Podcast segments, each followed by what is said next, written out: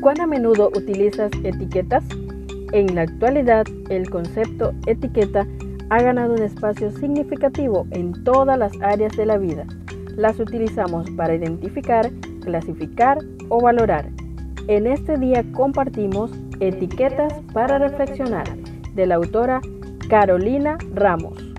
365 reflexiones agrupadas bajo 7 etiquetas.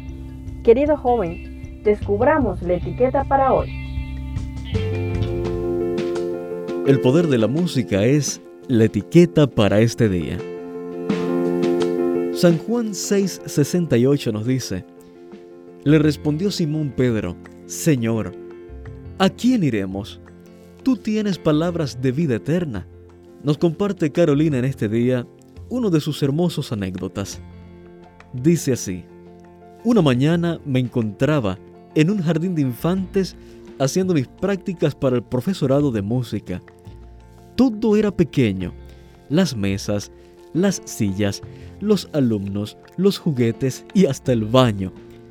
Al lado de esos niños, la guitarra parecía grande, pero el corazón de ellos superaba el tamaño de todas las maestras juntas. Con alegría, ganas y total convicción, practicaban parte de una cueca de Sebastián Monk, que decía así, En mi maestra están las cosas que aún me quedan por aprender, y sus palabras llueven hermosas como rocío al amanecer.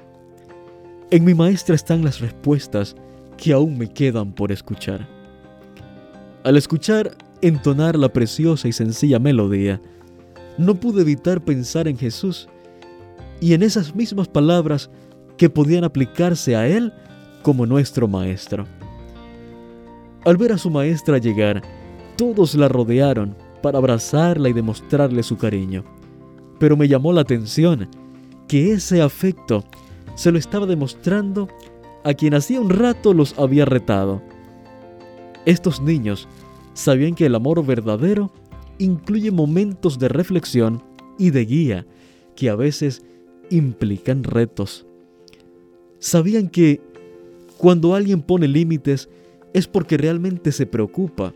Sabían que detrás de esa orden de silencio había un corazón lleno de amor que se dedicaba todos los días a enseñarles y a acompañarlos en el crecimiento. Sabían que la persona que les estaba pidiendo que respetaran a sus compañeritos y maestras era la misma y la única que conocían, a quien pertenece cada mochilita y abriguito, a quien le costaba más pedir perdón y a quien le resultaba más fácil compartir. Apreciado joven, ¿cuánto de lo que hacemos demuestra que comprendemos el amor de Dios de esa forma? Los discípulos no podían dejar la enseñanza de Cristo, sus lecciones de amor y misericordia, por las tinieblas de la incredulidad, la iniquidad del mundo. El mismo pensamiento de perder esta ancla de sus almas los llenaba de temor y de dolor. Aunque ahora no podemos comprender las obras y los caminos de Dios, podemos discernir su gran amor, que es la base de todo su trato con los hombres. El deseado de todas las gentes, páginas 358-359. Gracias por acompañarnos en la lectura de hoy. Esperamos que esta etiqueta te motive a caminar cada día con Dios. Te esperamos en nuestro próximo programa.